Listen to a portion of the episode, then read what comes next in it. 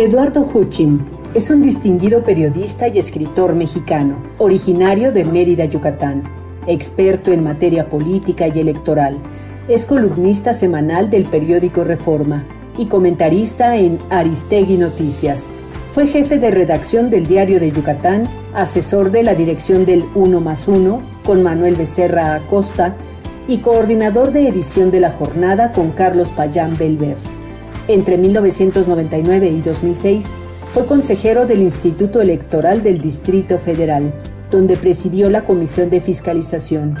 Es autor de numerosos libros, entre los cuales destacan Las Conjuras, Las Nuevas Elecciones, Medios de Comunicación y qué pex con el voto.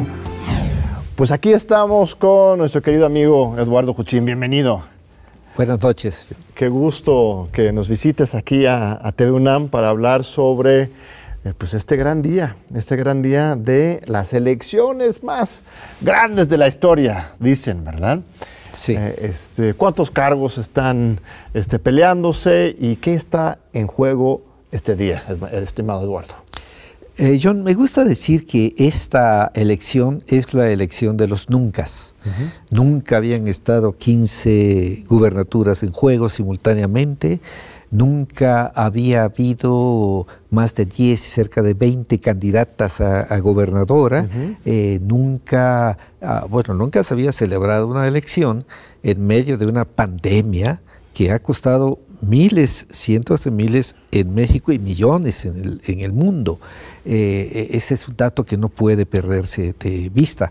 Eh, nunca había habido un proceso donde el presidente de la República, el jefe del Estado mexicano, descalificara eh, totalmente, no totalmente, pero digamos directamente al Instituto Nacional Electoral y tampoco nunca había habido en este instituto, en el órgano electoral, pues eh, dos, un par de consejeros eh, eh, con un activismo claramente en contra del gobierno y de la cuarta transformación.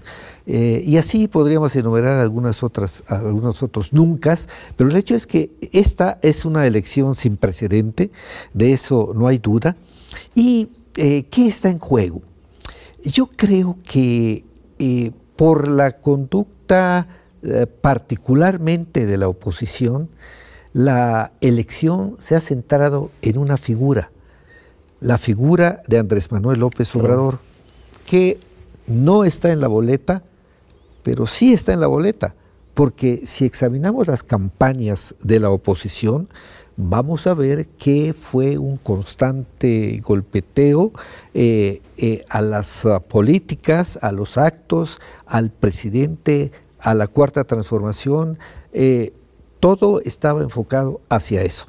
De tal forma que en buena medida esto que va a ocurrir, que está ocurriendo en esta, en esta elección, pues es una suerte de referendo eh, para López Obrador, eh, en que está en juego, particularmente pensando en el gobierno federal, está en juego la Cámara de Diputados, que significa la eh, posibilidad de que el presidente pueda hacer aprobar el presupuesto que, necesita para llevar su proyecto de nación eh, o no. Esto es, eh, digamos, el punto toral de lo, que, de lo que implica la elección de la Cámara de Diputados. hay una especie de error entonces de parte de la oposición, porque justamente ellos peleaban para que esta elección no se tratara en un momento dado eh, sobre el observador. Que no estuviera en el boleto. Por ejemplo, el observador había propuesto que hubiera un plebiscito, este, revocación de, mandato, ¿no? el día de elección, que pudiera estar en la boleta si queremos que siguiera o no. La oposición, PAN, este, PRI, PRD, eh, este, litigaron muy fuertemente el Senado pararon esto, se aprobó la posibilidad de revocación de mandato, pero lo mandaron al otro año. Y ahora ellos mismos son los que lo traen de regreso a la boleta. y lo ponen en la este, boleta. Como si fuera una debilidad tenerlo ahí, de repente al revés. Entonces, en cierto sentido, ellos son responsables de su propio pues, fracaso. Veremos qué pasa. Incluso con la consulta sobre el juicio los expresidentes, se opusieron a que fuera en la, misma, en la misma fecha, lo cual me parece un contrasentido y una irresponsabilidad mayúsculas, porque pues vamos a tener una elección unos meses después de esta elección. Eh, y, yo decía, pero, como decía Juan Gabriel, pero qué necesidad. ¿no? ¿Por qué necesidad si eh, bastaba con poner una boleta adicional sobre la consulta de los expresidentes y se resolvía? Que además así estaba en la ley, con, con, muy buen sentido, con muy buen juicio. Y ahora, bueno, habrá que organizar otra, otro proceso pues que cuesta eh, tiempo, dinero y esfuerzo. Pues, dos procesos, eh, no, tres en total. Tenemos la elección de hoy, tenemos este, la revocación, bueno, más bien la consulta de, de, agosto con respecto a los expresidentes y luego el tema de revocación de mandato que es 2022. Entonces, justamente la idea de homologar las, las fechas, este ya se les fue de la mano. Pero bueno, bueno, se logró homologar uh, bastante la agenda electoral. Es interesante porque el sistema anterior eh, estaba diseñado eh, quirúrgicamente, ¿eh? era el sistema autoritario que diseñaba para que eh, este, las elecciones de gobernador fueran escalonadas, para que justamente el sistema pudiera ir dirigiendo sus esfuerzos, colocando a sus alfiles, gobernador tras gobernador, y luego después de la elección gobernador estaban las elecciones a los congresos locales, presidentes municipales, era toda una especie de, control electoral en cascada.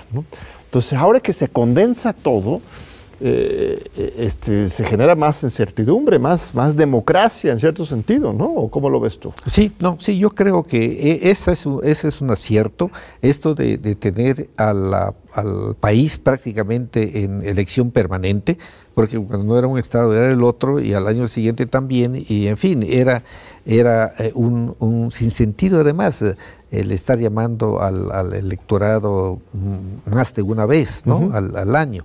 Entonces esto creo que eh, sí es un, es un avance, eh, permite también eh, o debería permitir el, hacer ofertas políticas interesantes porque lo que tenemos es que es un referendo sobre López Obrador informal, por llamarla de alguna manera, o implícito, pero es, es, es, algo que, que ¿cómo decir?, eh, muy sonoro por su silencio.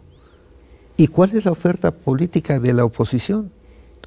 Ya está claro que dejaron claro, no quieren a López Obrador, no quieren a la cuarta transformación, no quieren un nuevo proyecto de nación. Bueno, ¿qué sí quieren? claro. Eh, yo no lo sabemos, ¿no? Entonces, eh, eh, pues recuperar sus privilegios, ¿no?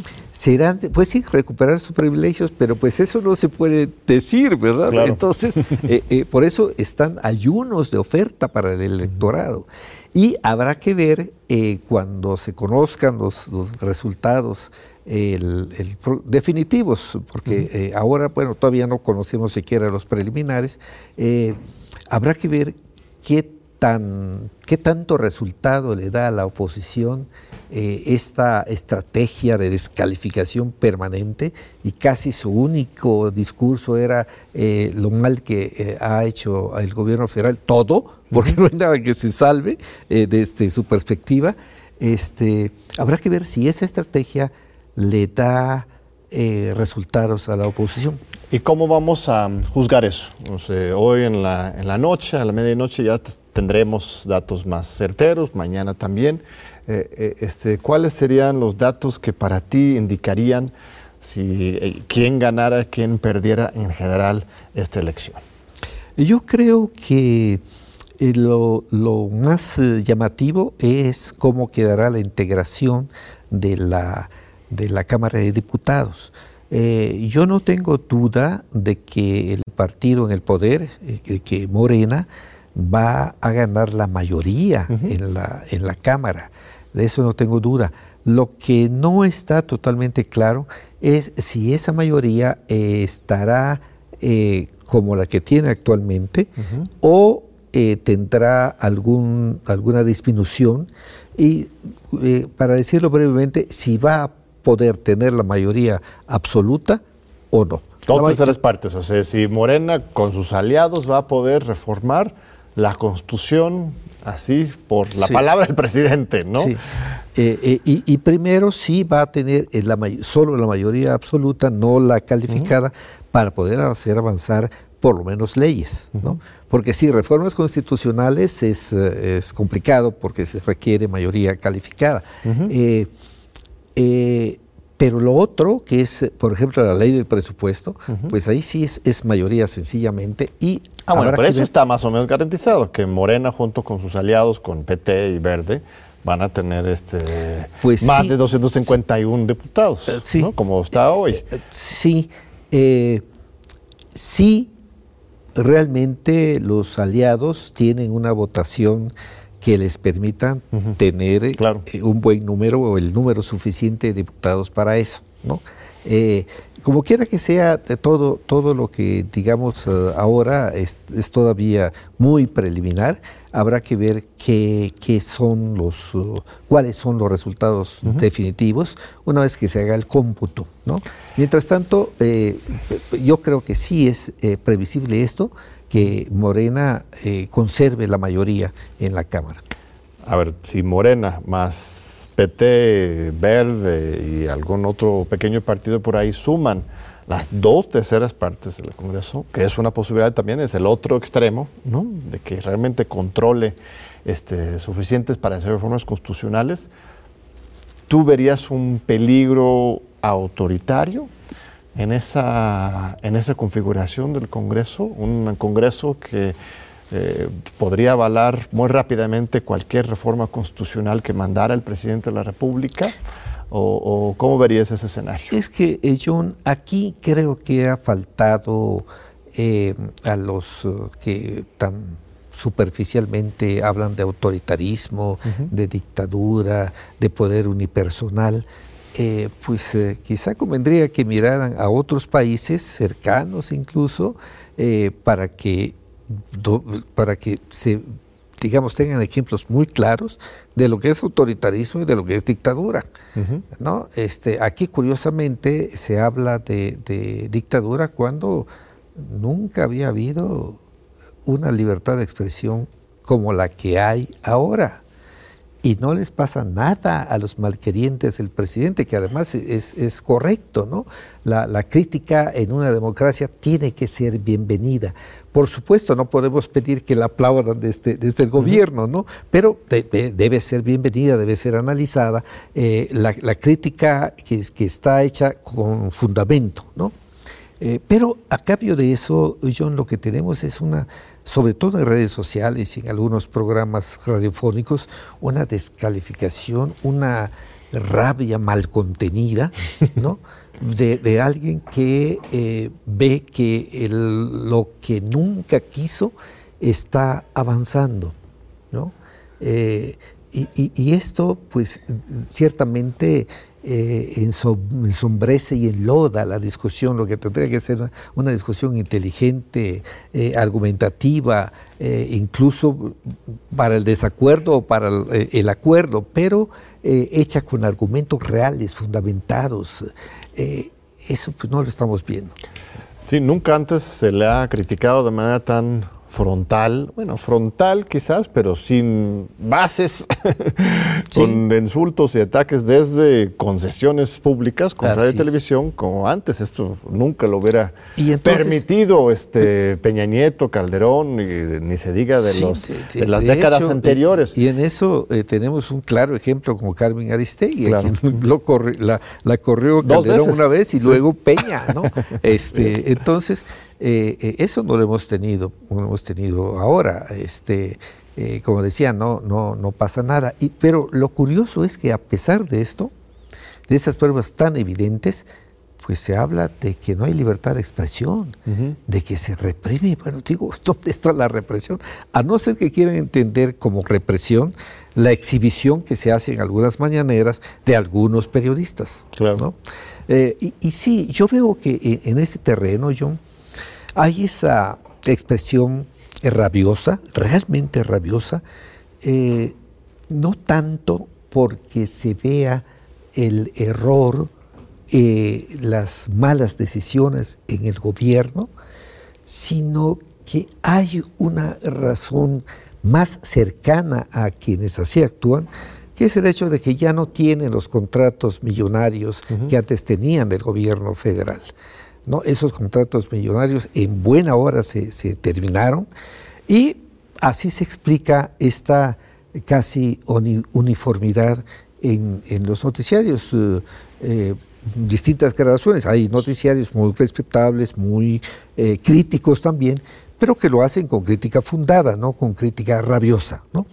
Es una cosa pues que bueno, es también uno de los riesgos de la democracia. Bueno, una cosa es los, medios de comunicación, la libertad, que coincide absolutamente contigo, este, y el otro es esta cuestión de una supermayoría en la Cámara de Diputados, que este, yo, en lo personal, tampoco lo veo problemático. O sea, tienes una hegemonía democrática. Al final de cuentas, si el pueblo mexicano vota libremente a favor de una fuerza política, para que controle la Cámara de Diputados, eso se llama democracia. Este, Igual no nos gusta que, que haya un, de repente un gran consenso social, quieren más división y pluralismo, eh, este, pero si eso no es el hecho, no podemos imponer nuestra versión este, de la historia sobre la gente. Y además, Morena es un partido muy plural en sí, ¿no? Tampoco es una sola eh, visión. Es, eh, yo diría que demasiado, porque, porque hay este, ahí casi cada quinteta o secteta ya es una corriente, ¿no? Y es un partido, este mini partido dentro del partido. ahí hay mucho trabajo que hacer por parte de los dirigentes de Morena, porque uno de los déficits de nuestra democracia es justamente la democracia interna de los partidos. ¿no? Los partidos parecieran decir, los, uh, hágase la voluntad de Dios, pero los bueyes del compadre, ¿no? pero y aquí dentro, ¿qué pasa? ¿no? Este, la imposición, la falta de, acuerdo, este, y ahí hay, hay una gran tarea que por cierto les corresponde a los militantes también, ¿no? A los militantes y no de un solo partido, sino de todos. Así es. Te voy a interrumpir, estimado Eduardo, porque vamos a un breve corte y regresamos con este fascinante diálogo con uno de los grandes expertos en materia electoral y político en este país, Eduardo Juchín. No se vaya. Aquí seguimos con Eduardo Juchín. Muchas gracias, Eduardo. A ver, ya hablamos un poco sobre la Cámara de Diputados. Este, vamos por las competencias estatales. Son 15 gobernaturas en juego simultáneamente, la primera vez que esto ha ocurrido. Este, hay algunos en que los resultados pues, más o menos están cantados, pero hay otros territorios en disputa que dependiendo de cuál lado cae la moneda, van a mandar un mensaje importante eh, este, hacia la población, hacia la clase política. ¿Cuáles son para ti las contiendas más estratégicas que van a definir eh, el, sabor de esta contienda? Yo creo que está eh, Nuevo León, desde luego, eh, Chihuahua, eh, Campeche, donde habrá que ver si Laida logra, logra este, llevarse el triunfo, eh, un estado donde su padre ya gobernó y donde fue un cacique temible, ¿no? el, negro Sansores, este, fue presidente nacional del PRI, secretario de Estado, en fin, toda una carrera. La de, habrá que ver cómo le va. Está Zacatecas donde eh, pues ahí hay una dinastía con los Monreal, ¿no? Este, es quizá el, estado que, eh, ¿cómo decirte? Tiene, Morena presenta un candidato que por lo menos a mí no me convence. Eh, y, preocupa por esa dinastía que hay. Es, eh, hay demasiados hermanos en el, en el poder, pero bueno, ahí, ahí es una posibilidad. Eh, está con ¿Tú crees que Morena podría perder Zacatecas ahora que no, los yo veo, yo veo difícil que la, que la pierda. Más bien simbólico, no tanto porque lo pueden perder, sino cómo lo ganan, ¿no? Así es, sí. y bueno, ahora que dices cómo lo ganan, John, pues yo creo que de, de estos, yo pensaría que salvo cuando haya una demanda, una diferencia de más de 10 puntos porcentuales, yo vería que van a llegar al, tribunal. Eh, aun cuando haya una, una ventaja clara, no veo yo la, eh, posibilidad de que dejen de, impugnar. Eh, yo creo que el 7 de, a partir del, del, 7 de junio vamos a tener una, un diluvio de impugnaciones a las elecciones de gubernaturas, pero también de alcaldías y desde luego de, de diputaciones. Ahí tenemos una... Bueno, el consejero presidente Lorenzo Córdoba ya adelantó este, sus argumentos ayudando como suele hacer recientemente a la oposición, diciendo que la intervención del presidente podría poner en riesgo la validez de algunas de estas elecciones, ¿no? Este, ¿Tú ves un, sesgo en esas declaraciones a favor de la em, oposición? Eh, yo veo una gran imprudencia, John. Esto de que el presidente del órgano electoral que es el encargado de organizar elecciones, no solo las federales, sino ahora tiene una participación importante en las, en las locales con la capacitación, la fiscalización, etcétera, esté hablando de anulación de, elecciones. Eh, eh, es decir, está dudando de su propio trabajo y de los órganos semejantes que hay en los estados. Creo que es una eh, declaración que muestra una gran imprudencia, para decirlo suavemente. Eh, no, no, hay, yo no veo, pero ni, ni si el presidente hubiera eh, intervenido directamente en favor de, su partido, que eso no ocurrió, este, yo no veo la, posibilidad de que se anulen.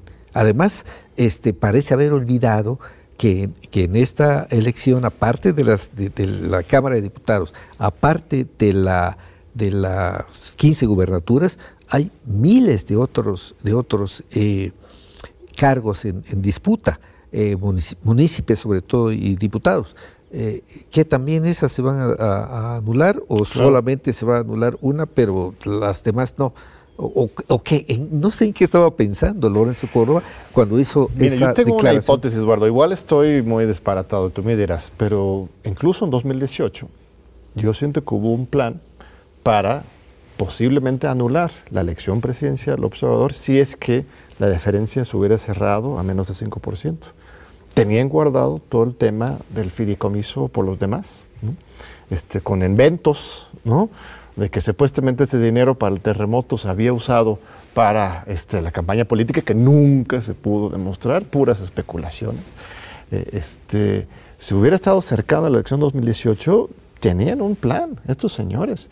Y de la misma manera este, podrían estar haciendo lo mismo. Por eso, cuando me dicen, oye, ¿por qué criticas al INE cuando la Andrés Manuel le debe al INE la victoria? Este, siempre respondo, no, no, es a pesar de, pero no sé si, si coincides o cuál es tu, perspectiva en general sobre este, eso. Eh, yo, yo, recuerdo este episodio del, fideicomiso eh, en el que eh, este es uno de esos casos en los que la autoridad electoral actúa de manera inexplicable. ¿no?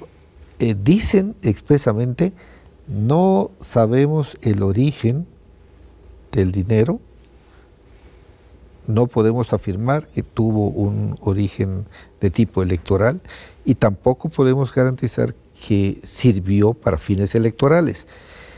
Y yo me preguntaba, y me lo pregunté públicamente en el en, el momento.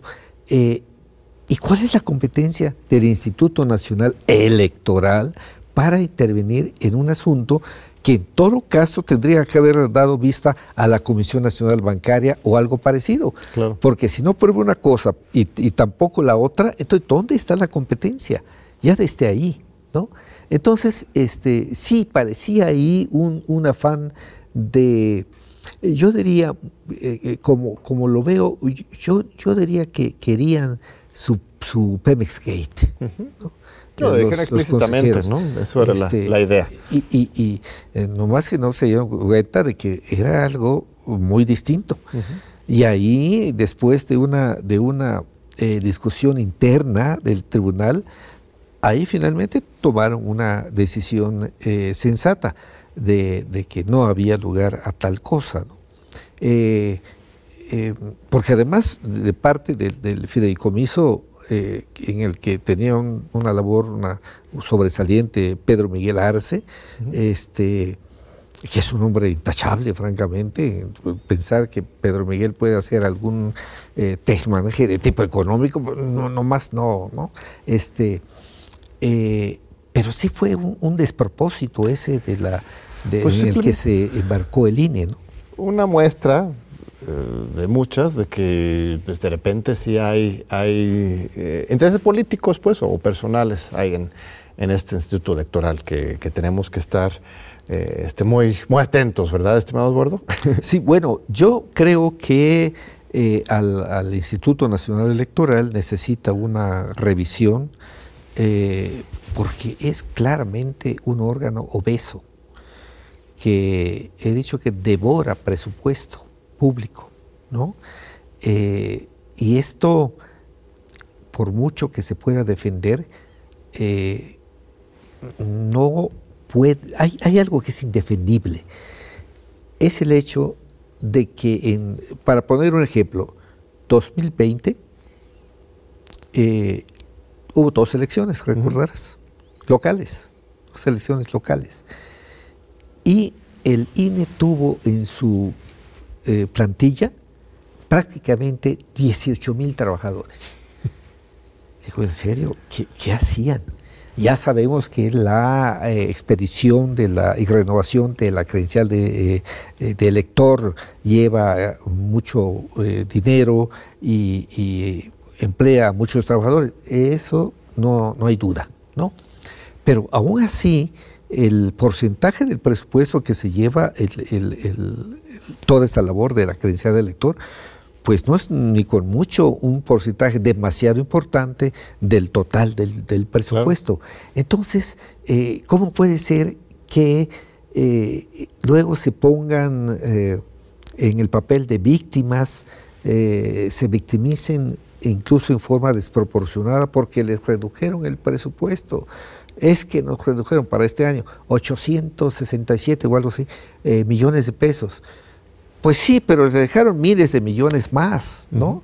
Eh, y, entonces ahí hay que, hay que, hay que revisar, porque se da una, una circunstancia que de eh, contratación hormiga, digamos, eh, después de cada elección, que justifica la contratación de personal eventual para sacar el trabajo muy arduo, que significa organizar la, la elección.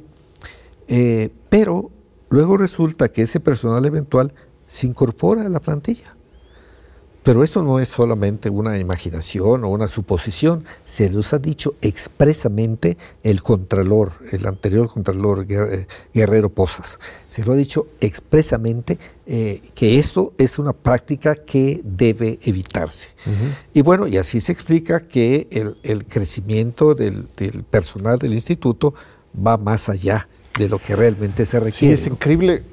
La, mucha gente ha hablado del exceso de gasto en los partidos, que también... Eh, sí, ese es otro tema. Pero en total, este año son 12 mil millones de pesos entre partidos nacionales y locales para campaña, para gasto operativo normal. Pero para todo el, aparato burocrático, Instituto Nacional Electoral, Tribunal Electoral y su, sus este, reproducciones en las 32 este, entidades federativas, eh, este, la cantidad suma este, más de 32 mil millones de pesos en total, ¿no? Son 12 de partidos y unos 20 de las instituciones. Entonces, eh, este, recortes, por supuesto que sí se puede. Eh, ¿Y estarías de acuerdo, Eduardo, en que se renovara el Consejo General del Instituto Nacional Electoral? ¿O eso sería un acto peligrosamente antidemocrático, afectar la autonomía? Yo creo que eh, la renovación del Consejo General eh, debe darse conforme se vayan cumpliendo las etapas, cada uno termina su... y habrá que eh, a ver qué inventamos para que pueda garantizarse que llegue al, al Consejo General gente comprometida. Y fíjate que curiosamente una de las cosas que puede ayudar a ese propósito es la reducción de los salarios. Porque eh, eh, si te preguntas por qué en la, en, la convocatoria se anotan tantos, pues es porque ganan más que el presidente, pero mucho más que el presidente, ¿no? Porque los salarios son mucho, muy altos, exagerados. Ahora, es cierto que están conforme lo que dice la Constitución, que son equiparables al de los ministros de la, de la Corte. Eso dice la Constitución, así eh, es. Por, ahí hay que comenzar, ¿no? Eh, finalmente, la, Corte, eh, pues, es un poder, ¿no? El, Instituto Electoral autónomo, con una autonomía que creo que debe conservarse y ampliarse y fortalecerse, pero no es un poder del Estado mexicano. Entonces, la teoría de ponerlo así desde 96, este, esto se estableció en la Constitución, era precisamente para garantizar su autonomía. ¿no? Eh, su cargo era es igual de importante que el de un ministro de, la Corte. Este, hay muchas presiones de poderes fácticos, de partidos, del gobierno. Entonces, si estás bien establecido con tu super salario, tendrás mayor autonomía, pero esa teoría no pero ha funcionado. Que no. en realidad, estoy, funciona lo contrario. Estoy, estoy recordando este, eh, eh, esto, esto que decías, me, remitió, así como flashazo, a la elección de Peña Nieto de 2012 y a esa vergonzosa, a ese vergonzoso dictamen consolidado eh, preparado por una eh, unidad técnica de fiscalización operada por un operador del PRI, ¿no? Eh, que fue capaz esta comisión y el Consejo General de aprobarlo, fueron capaces de determinar que la campaña de Enrique Peña Nieto, que si recordamos fue ostentosa, fue dispendiosa, fue... Un rebase de 14 veces, ¿no? No había, sí, no había rebasado el tope de gastos. Y, pareciera que como para todavía eh, aumentar lo vergonzoso del asunto, determina que la campaña entonces modesta, modestísima de Andrés Manuel López Obrador, es así rebasó el tope de gastos. Eh, y, podemos decir, es que es otro consejo, sí. En ese consejo estaban consejeros que acaban de terminar su periodo y hay uno que está, estaba allá y está ahora, que es Lorenzo Córdoba. ¿no? que este, eh, eh, recordemos eh, aquel, aquel episodio en el que Alfredo Figueroa se quedó solo votando en contra de aquel dictamen increíble de, de, aprobarse, este, pero que se aprobó finalmente, se quedó solo. Y uno de los que en principio acompañaron esta idea correcta de que había que volver a revisar eso, porque no podía ser ¿no? este, una eh, cosa de ese tamaño. Este, eh, eh, estuvo acompañado al principio de Benito, bueno, primero de Lorenzo Córdoba, que a última hora cambió el sentido de su voto y aprobó aquello.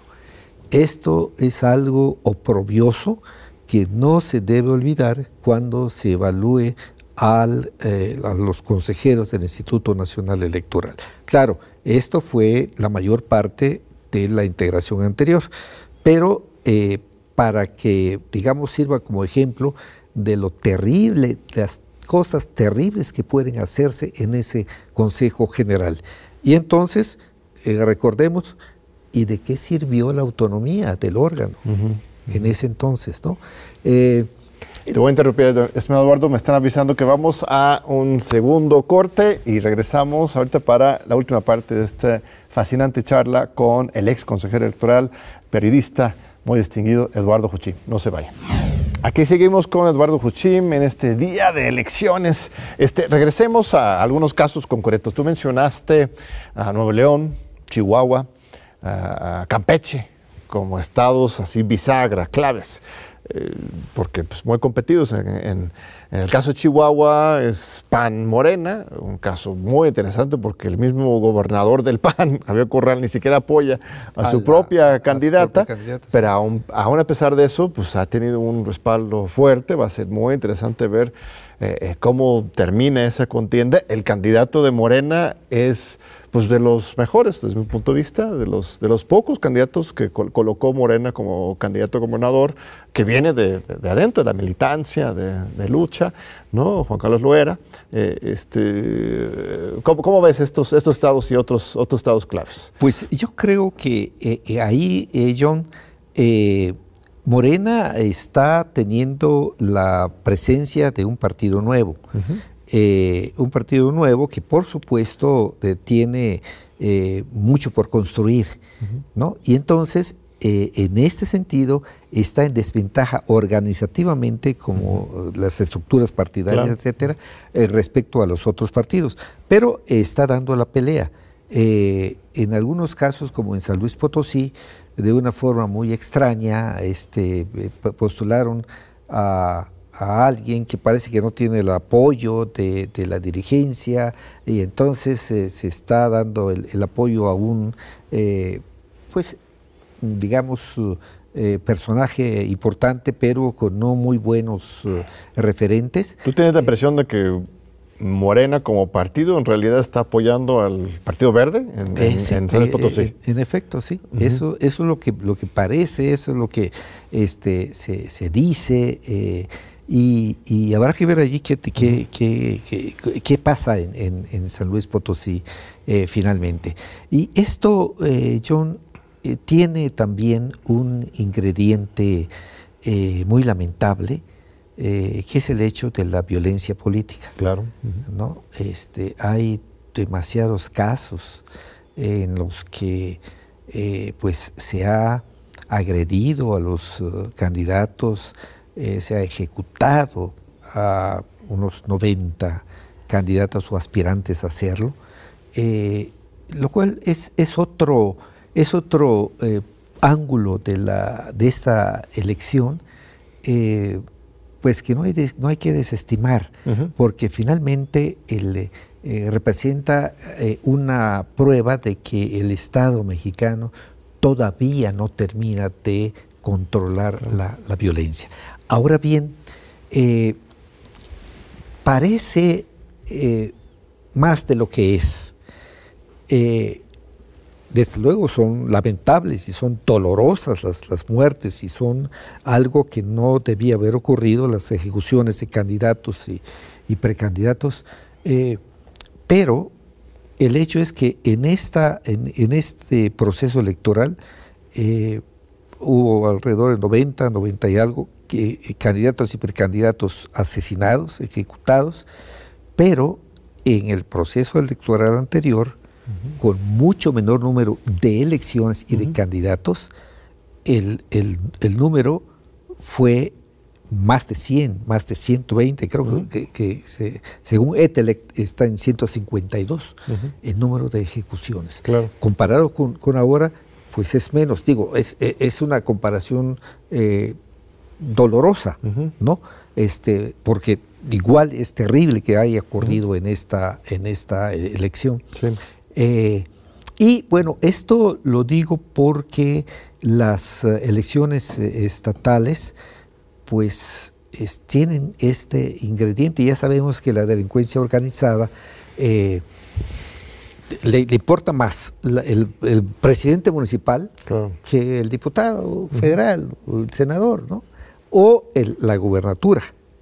Entonces actúa en, ese, en ese sentido para, para, para poner a, a quien les conviene para sus, actividades ilícitas. Un, un, indicador terrible de, falta de avance, no solamente en materia política electoral, sino en todo el país. O sea, esperemos que, que ya para el final de este sexenio sí se vaya cumpliendo las promesas del del presidente, el compromiso del presidente de que a partir de la Guardia Nacional, este nuevo este, organismo este, nacional, eh, este, se pueda realmente ahora sí poner control sobre la situación.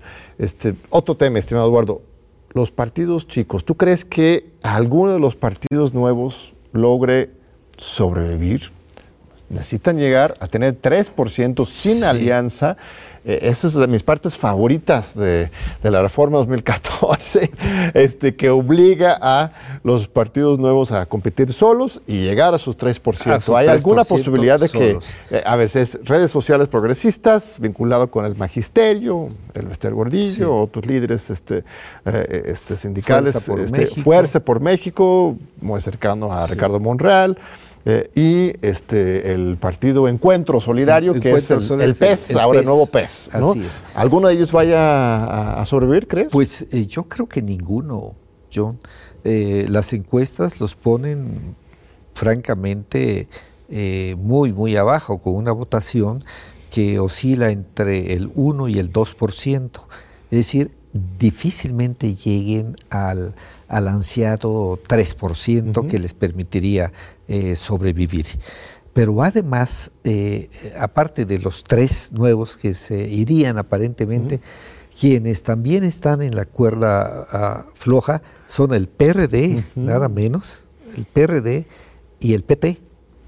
Y el Partido Verde eh, está en el límite ¿eh? de acuerdo con las encuestas, va a recibir aproximadamente el 3% de la votación, y que si lo recibe, pues ya habrá conservado el, registro. Oye, pero eso sería increíble. El PRD, eh, el partido de izquierda, uno de los grandes tres partidos de los últimos 20, 30 años, ¿perder el registro? ¿Crees que esto sea una posibilidad? Pues si creemos en las encuestas, eh, yo creo que hay una alta posibilidad de que eso, de que eso ocurra muy lamentable por, por supuesto, porque eh, más allá de las prácticas y de los ciertos posicionamientos, yo creo que ahí hay una contribución de izquierda que sería lamentable perder en el en Todavía es de izquierda el PRD, estimado Bueno, bueno. Este, ¿Dónde, ¿Dónde, lo ves? Eh, ahora aliado con el PRI y bueno, el PAN, sí, eh, a, este. eso, a eso iba. que yo creo que ahí hay un, hay un error de cálculo eh, esto de, e, Ese es el problema cuando se centra toda la, todo el interés partidario y toda la actividad de la fuerza partidaria, se centra en alguien, que en este caso es Morena y el presidente. ¿no? Entonces, eh, como tenemos que derrotar al gigante, entonces no importa con quién me una. Y no hay suficiente eh, reflexión y análisis sobre qué va a pasar si realmente eh, uniéndose van a tener más aceptación que separados.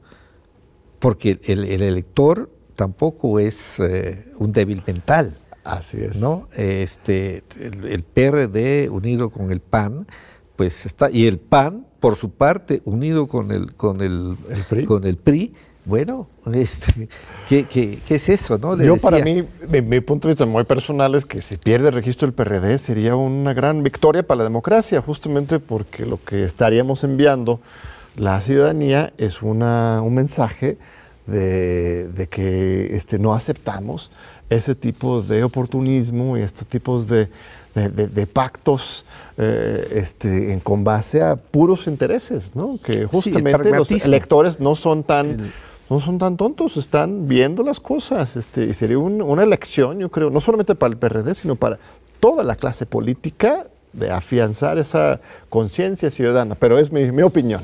Bueno, yo, yo creo que el PRD sí tiene que, aportar a pesar de todo, pero cometió un grave error por el pragmatismo, ¿no? Eh, pero bueno, el hecho es de que probablemente ahí sea, esta sea su última elección, por lo menos.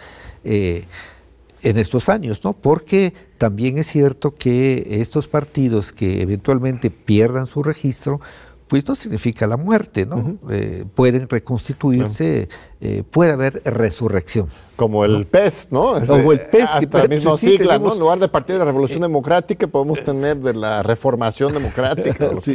Oye, y, MC, ¿lo ves como el nuevo partido de la oposición pues fuerte? es el nuevo Desplazando incluso al, PAN y al PRI, o se va a hacer Morena MC en el futuro. Las, las encuestas o algunas encuestas le, dan el 7% de la votación.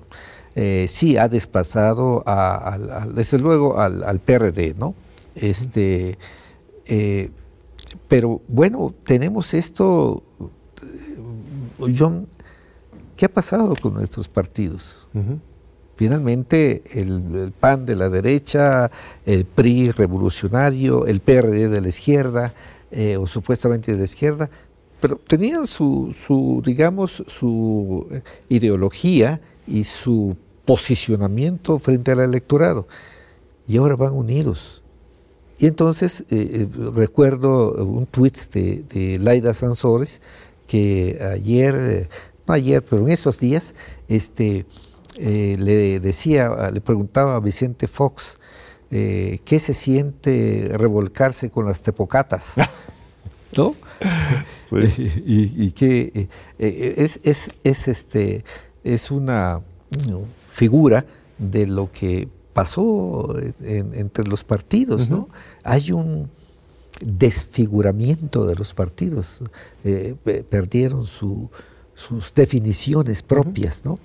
Eh, esto se justifica con las ganancias que van a tener.